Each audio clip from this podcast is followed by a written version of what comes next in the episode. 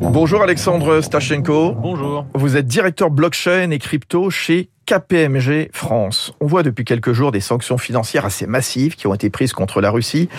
Gel d'avoir, transactions bancaires euh, bloquées, saisie de biens encore hier, le yacht d'un oligarque par la douane française. Est-ce que les crypto-monnaies sont un moyen d'y échapper? Non, pas vraiment. En fait, ça relève plus du, de l'anecdote euh, en réalité quand on va dans la pratique, euh, parce que qu'on fasse des transactions en crypto-monnaie ou en monnaie traditionnelle, en réalité, il y a une incompréhension sur la façon dont fonctionnent les sanctions.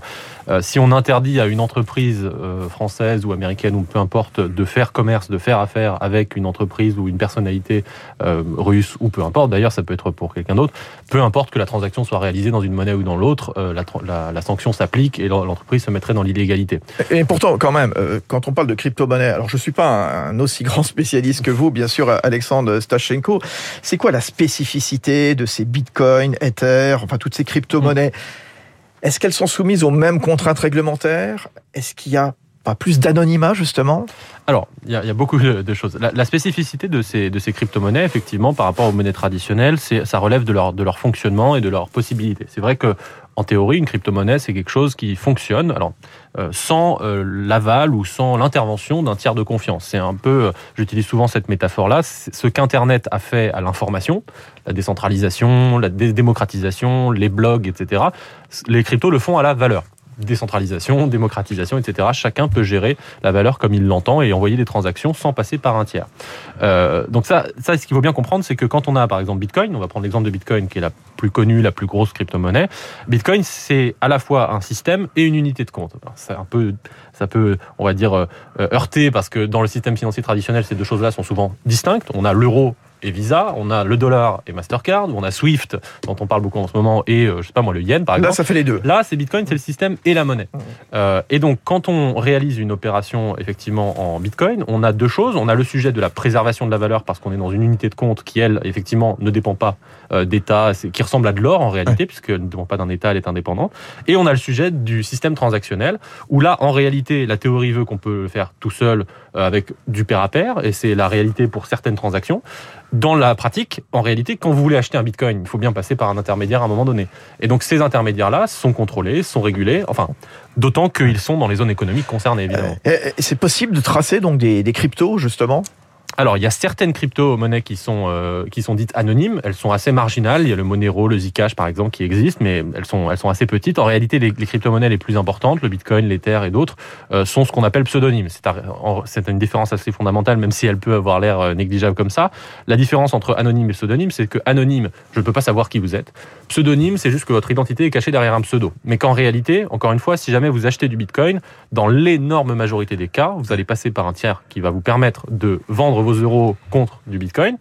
Et au moment où vous faites cette opération, ce tiers-là, il est régulé, il va vous demander votre papier d'identité, votre justificatif de domicile, etc., etc. Donc, je peux faire le lien en tant que plateforme d'échange entre votre identité et, euh, et le pseudonyme que vous avez sur euh, la fameuse blockchain qui est le registre des transactions. On parle de deux pays, la Russie, euh, l'Ukraine, qui sont des pays qui sont familiers avec ces crypto-monnaies.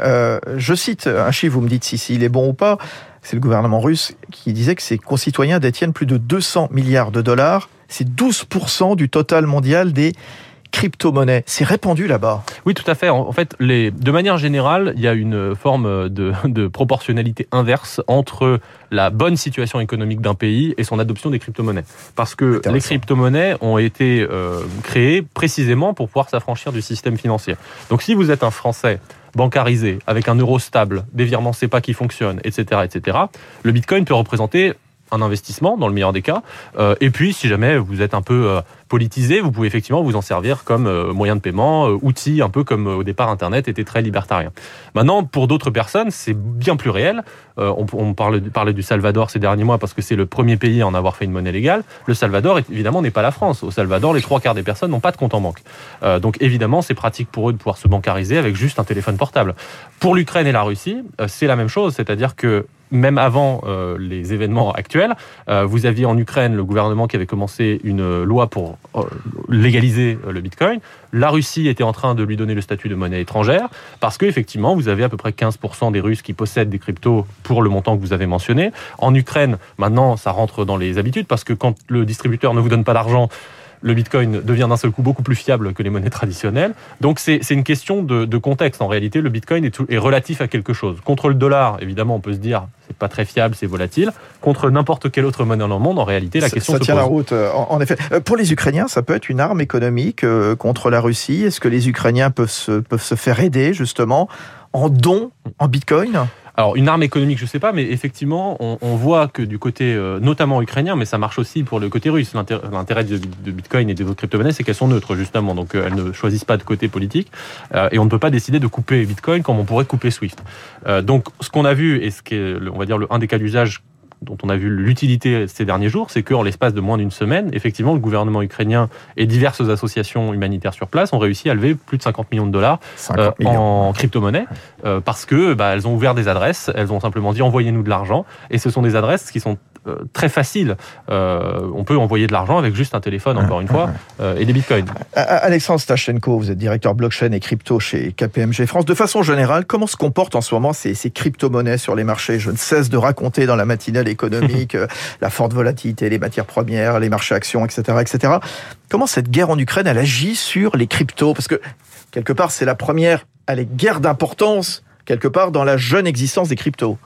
Alors, euh, c'est encore un peu tôt pour le dire. Euh, effectivement, en fait, quand on parle des crypto-monnaies et quand on parle de Bitcoin en particulier, euh, moi, ce que je dis souvent, c'est que Bitcoin a les caractéristiques pour devenir une réserve de valeur parce que ça a les caractéristiques de l'or. C'est-à-dire que c'est rare, c'est limité, c'est indépendant des États, etc. Mais l'or a un avantage sur le Bitcoin, c'est qu'il est là depuis 3000 ans. Euh, le Bitcoin a un avantage sur l'or, c'est qu'il est numérique et beaucoup plus pratique. Donc la seule chose qui manque au Bitcoin pour être une vraie réserve de valeur en toute situation, c'est en réalité un consensus social. Et ça, chaque année qui passe, le consensus devient de, de mieux en mieux.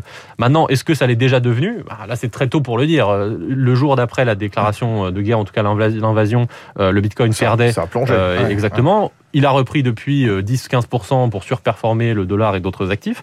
Donc c'est beaucoup trop tôt pour le dire. Mais euh, sur le temps long, ce qu'on a pu constater sur ces dix dernières années, c'est qu'effectivement la tendance est haussière euh, et que euh, probablement avec l'adoption continuant, et beaucoup de banques d'ailleurs le disent, le, le point d'inflexion est passé, et donc c'est très compliqué de revenir en arrière maintenant. Merci, bonne journée, merci d'être venu à Radio Classique. Alexandre Stachenko, très intéressant, directeur blockchain et crypto chez KPMG France. 6h54 dans un instant, Baptiste Gabory, 3 minutes pour la planète. Vous verrez comment les agriculteurs sont rémunérés via des crédits carbone pour stocker du carbone dans les sols.